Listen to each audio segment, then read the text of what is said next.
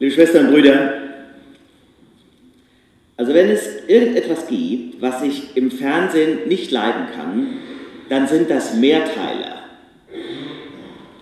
Entweder man fängt den Film an und muss dann mittendrin vom Cliffhanger genervt aufhören, oder man schaut erst ab dem zweiten Teil zu und ärgert sich, weil man den Anfang nicht mitgekriegt hat. So ätzend. Mehrteiler. Jetzt gibt es auch Mehrteiler manchmal in der Kirche. Das nennt man dann Predigtreihe. Das soll angeblich die Spannung erhöhen. Pfarrer Piepenkötter predigt in diesem Sommer sechs Wochen lang über das Vaterunser. Hört sich doch interessant an, oder? Habe ich deshalb nie gemacht, als wenn die Leute nach der dritten Bitte nicht mehr wüssten, wie es weitergeht. Aber heute, ihr Lieben, habe ich das Gefühl, dass ich meine Ablehnung gegenüber Predigtreihen vielleicht revidieren muss, denn das Evangelium von heute, das auch Predigtext ist, kommt mir vor wie eine Fortsetzung bzw. Ergänzung der Predigt vom letzten Sonntag. Tja, denken jetzt einige von euch. Dumm gelaufen. Ausgerechnet letzte Woche war ich nicht da. Hi. Edge. Seht ihr, liebe Schwestern und Brüder, es lohnt sich eben jede Woche in die Kirche zu gehen. Aber ich will ja mal nicht so sein und erklären, an was ich denke oder was ich meine. Letzten Sonntag hatten wir in der alttestamentlichen Lesung die schöne Geschichte von der Berufung des Mose am brennenden Dornbusch. Und das war Anlass, einmal grundsätzlich über die Frage der Berufung nachzudenken, der Berufung meines Lebens oder der Berufungen. Und ein sehr interessantes Predigtnachgespräch hat auch den Gottesdienst abgeschlossen. Es ging da um die Leidenschaft und die Berufsfreude, um die Frage, welche Talente und Begabungen liegen mir und welche Aufgaben hat darin Gott mir vor die Füße gelegt. Und heute, heute geht es wieder um die Aufgabe meines Lebens, um meinen Dienst als Christin oder Christin der Welt, um die Arbeit, die getan werden muss. Aber zugegebenermaßen, die Hauptaussage des Evangeliums geht heute in eine komplett andere Richtung. Denn ob die Arbeit Spaß macht und ob ich dafür brenne oder gar für sie bewundert werde, ist überhaupt nicht bedeutsam. Ganz schön hart. Unnütze Knechte sind wir, so hieß es. Ein starker Satz gibt es übrigens so nur bei Lukas. Dankt der Herr seinem Knecht, wenn er getan hat, was befohlen war. Erinnert euch, es geht also darum, der Knecht hat den ganzen Tag mal locht und geschafft und getan und gepflügt. Und dann kommt er heim und dann fragt Jesus die Leute, ja, wie verhält man sich da? Würdet ihr denken, dass er jetzt sofort sagt, super, dass du das gemacht hast, klasse, klasse, Applaus, Applaus, und jetzt kommst du sofort an den Tisch und kriegst Abendessen? Nein! Jesus sagt, normalerweise würde der Mensch, der diesen Knecht hat, sagen, jetzt schürzt du dich, jetzt äh, dienst du mich, jetzt machst du mir erst das Abendbrot, danach kannst du dann essen. Dankt der Herr seinem Knecht, wenn er getan hat, was befohlen war. Nein, sagt Jesus, denn er hat ja lediglich getan, was er zu tun schuldig war. Da müssen wir erstmal schlucken. So eine Rede sind wir nicht gewohnt. Erstens denken wir ungern in Hierarchien und lehnen Unterschiede ab. Schon das Bild vom Knecht ist ja eine Zumutung. Und außerdem wollen wir Wertschätzung, Anerkennung, Lob, Dank. Die Arbeit muss erfüllen, sinnvoll sein, nicht entfremdet. Unnütze Knechte sind wir. Das ist doch nicht gerade das, was wir hören wollen, oder? Was ist damit gemeint?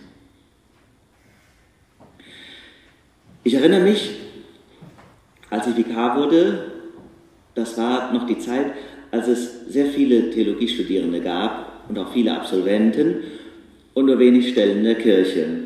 Und da sind viele ausgewichen, entweder ins Ausland, wenn sie fertig waren mit dem Studium, oder in eine andere Landeskirche. So war das auch bei meiner Freundin Kerstin. Sie hat mit mir studiert, ist dann erst in die Bank gegangen, hochinteressanter Job, aber sie hatte diese Sehnsucht, Pfarrerin zu werden, hat sich dann nicht in ihrer eigenen Landeskirche, EKN Hessen-Nassau, sondern Kurhessen-Waldeck vorgestellt, bei Bischof Dr. Martin Hein.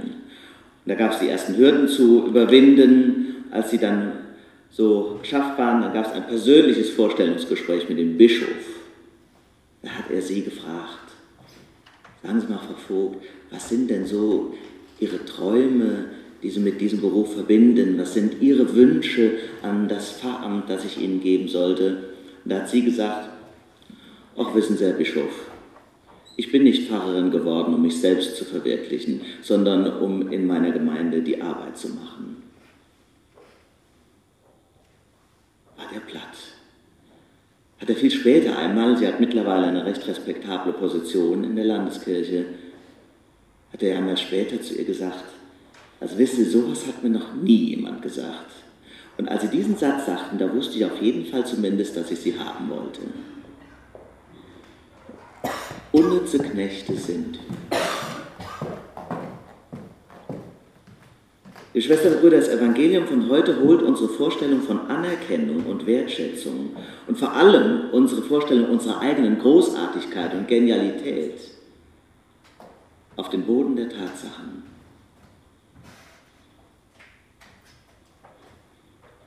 Es heilt die Fantasie unserer Großartigkeit und Besonderheit. Unnütze Knechte sind wir, das heißt ja nicht unnütz im wahrsten Sinne des Wortes. Das alte Lutherdeutsch müssen wir ein bisschen übersetzen. Nützlich war der Knecht ja schon. Aber gemeint ist nicht unwürdige oder nichtsnutzige, sondern einfache, einfache Arbeiter im Weinberg des Herrn. Das sind wir. Ein einfacher Arbeiter ist nicht nichts, aber ist auch nichts Besonderes. Ein einfacher Arbeiter käme wahrscheinlich auch nie auf diese Idee. Das Evangelium ist ein einziges Lob der Pflicht, eine Betonung der Heiligkeit des Alltages, eine Wertschätzung der Normalität. Und damit ist nicht gesagt, ihr Lieben, dass alles, was ich euch am vergangenen Sonntag habe sagen wollen, bedeutungslos wäre. Im Gegenteil. Aber die Bedeutung unserer Berufung, das, was ich darin groß machen wollte, findet heute im Evangelium vom sogenannten Knechtslohn ein heilsames Gegengewicht. Eine Befreiung nämlich. Das ist eine Befreiung. Es wirkt wie eine Provokation, aber es ist eine Befreiung. Eine Befreiung von unserem krankhaften Narzissmus. Aber das ist nicht so leicht, sich so befreien zu lassen. Das Evangelium stört. Es weckt auch Widerstand in uns. Unsere Gier nach Lob, nach Anerkennung und nach Applaus sind kaum zu stillen. Und wir sind in dieser Sehnsucht regelrecht gefangen. Deshalb tun wir alles, um die Bestätigung, die wir so dringend zum Leben brauchen, zu bekommen, immer wieder und immer neu. Es ist anstrengend, so zu leben. Wir hechten von Erfolg zu Erfolg, von Medaille zu Medaille. Kaum wenn ein Ereignis vorbei ist, wollen wir schon das nächste. Und tief im Innern aber sind wir total verunsichert, werden nie befriedet, wollen immer mehr von dem Applaus, können nicht genug bekommen. Das Problem ist, es gibt übrigens Menschen, die diesen Narzissmus ausleben als großspurige Machos, es gibt aber auch die, die ihr eigenen, ihre Kleinheit pflegen und darin ständig Aufmerksamkeit wollen. Beides sind Entwicklungen, die problematisch sind. Das Schwierige aber ist, dass diese narzisstische Kompensation, die wir uns angewöhnt haben, nie zu einer Befriedigung führt. Das ist das Problem unserer ganzen Gesellschaft, die so ins Hamsterrad gestiegen ist, uns gar nicht merkt. Wenn wir da nicht gegensteuern und erkennen, was sich eigentlich abspielt, sind alle Versuche, die Krise zu meistern, immer nur Stühlerücken auf der Titanic. Es beginnt nämlich dann eine endlose Jagd nach Besitz, nach Karriere, nach Konsum, nach Animation, nach Aktion. Natürlich betrifft das in besonderer Weise Menschen, die in der Öffentlichkeit stehen, Politiker, Manager, Stars, aber nicht nur. Menschen, die in der Öffentlichkeit stehen, sind natürlich immer sehr gefährdet. Pfarrer auch.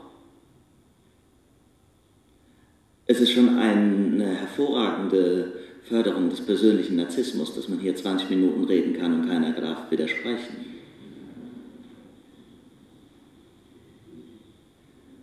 Geht aber, wenn ich hier rede, nie um mich. Welche Kränkung? Es geht um einen anderen. Deswegen hängt in unserer Sakristei, wie in den meisten Sakristeien, ein Gebet von Martin Luther. Jeder Pfarrer und jede Pfarrerin soll beten, bevor er auf die Kanzel steigt. Da steht jetzt sinngemäß, Herr, ich bin wohl unwürdig und unwert des Dienstes, zu dem du mich berufen hast. Aber weil du mich nun einmal in dieses Amt gesetzt hast und das Volk der Lehre und des Unterrichtes bedarf, so sende deine heiligen Engel und lass sie bei mir sein. Unnütze Knechte sind wir. Es trifft alle.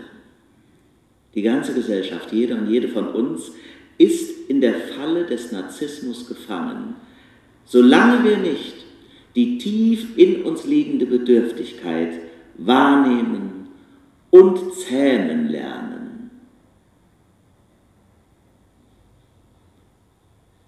Diese Bedürftigkeit erwächst aus unserem mangelnden Selbstwert, aus der fehlenden Liebe, wo auch immer das geschehen ist. Und es ist auch nicht gleich das alte Mantra zu verfallen, ja, ja, ja, die Eltern.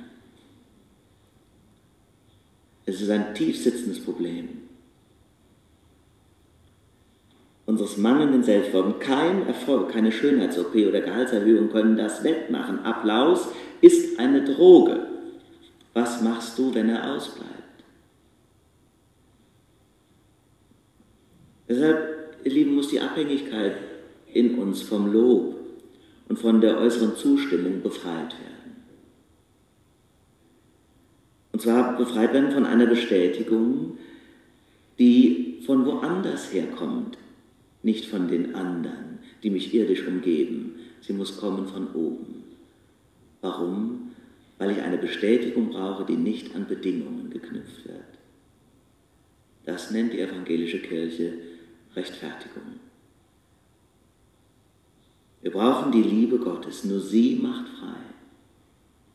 Die Liebe Gottes heilt die hilflosen Versuche, unseren Selbstwert aus uns heraus zu stabilisieren, aus uns heraus, quasi wie Münchhausen am eigenen Schopf aus dem Sumpf.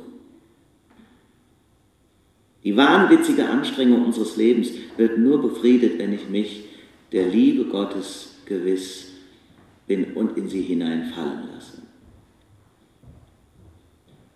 Ich muss dann auch niemanden mehr abwerten, nur um mich selbst größer zu fühlen.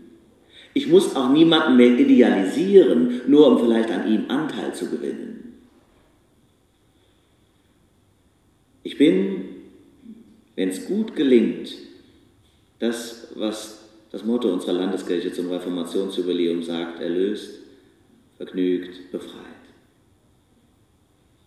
Seine Pflicht tun, den Alltag meistern, die eigenen Grenzen kennen und akzeptieren, völlig gelassen, ohne ein Drama draus zu machen. Das ist ein großes Glück. Glücklich der, der einen warmen Iglu, Öl in der Lampe und Frieden im Herzen hat, sagen die Inuits.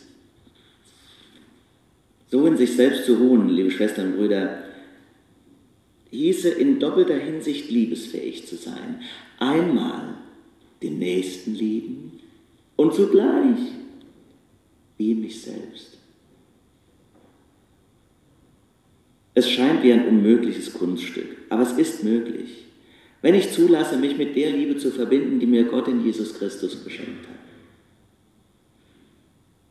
Ich habe überlegt, wie kann man das noch deutlich machen? Und es gibt eine Pendant, eine Parallelgeschichte, an die man nicht gleich denkt, zu diesem Wort von den Knechten, den Unnützen. Nämlich, das ist die Geschichte, ist mir eingefallen, vom verlorenen Sohn. Ihr erinnert aber erinnert euch vielleicht auch, dass der Vater ja zwei Söhne hatte. Nur der eine ging in die Welt, wollte getrennt sein vom Vater, und das Evangelium will natürlich sagen, löst sich aus dieser Liebe heraus, verlässt den Schöpfer, lebt gegen sich und Gott, lässt sich das Erbe ausbezahlen, verprasst natürlich alles und kehrt dann, weil er es nicht geregelt bekommt, ohne Gott und ohne Liebe zu leben, reumütig nach Hause zurück. Und der Vater freut sich ein Ast, macht ein Riesenfest. Das ist die eine Botschaft. Aber dann gibt es ja noch den anderen. Was macht der? Als das Fest tobt, kommt er nach Hause, nämlich vom Feld, unnütze Knechte. Und ist fassungslos. Und als er checkt, was los ist, übermannt ihn die Traurigkeit. Und der Vater kann das gar nicht verstehen. Was ist denn los mit dir? Stell dir vor, dein Bruder ist wieder da. Dann sagt er, ich habe dir alle Jahre gedient, mal locht und gemacht und gebuckelt und getan. Hast du mal einmal einen Ochsen geschlachtet, dass ich mit meinen Freunden hätte feiern können? Nein. Der Vater kann das überhaupt nicht verstehen. Und er sagt den bedeutenden Satz, mein Sohn, du bist doch alle Zeit bei mir gewesen. Und alles, was mein ist, ist dein. Dieser Sohn war über all die Jahre in der unmittelbaren Nähe dieser großen Liebe und hat es nie empfunden, nie gespürt, sich nie geöffnet.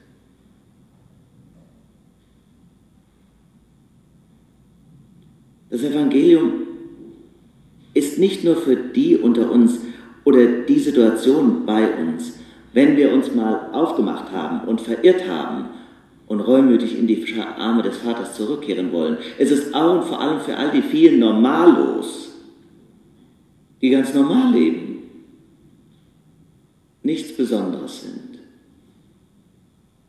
und sich vielleicht einmal danach sehnen, endlich doch auch mal wahrgenommen, anerkennen und gewertschätzt zu werden. Und Gott lächelt und schüttelt den Kopf und sagt, also hallo, du bist doch immer in meiner Nähe. Und alles, was dein ist, ist mein. Woher deine Unzufriedenheit und deine Sehnsucht? Sie ist doch längst gestillt. Unsere Sehnsucht, unser Hunger nach Liebe finden ein Ziel in Christus. Das ist die Quelle, die uns nährt. Eines Tages kam einer, der war der ganz andere. Christus war der andere. Die Menschen sind ihm nicht nachgelaufen wegen diesen vielen Wundern oder weil er vielleicht der Partylöwe war auf der Hochzeit zu Kana, noch ein paar Wein her. Weil sie in ihm gespürt haben, da lebt einer einen anderen Weg, unabhängig und frei, getragen von einer Liebe, die ihn diese Unabhängigkeit schenkt. Das hat ihn so frei gemacht, dass er für die Botschaft, für die er gesendet war, aufrecht stehen konnte und gehen und reden bis ans Kreuz.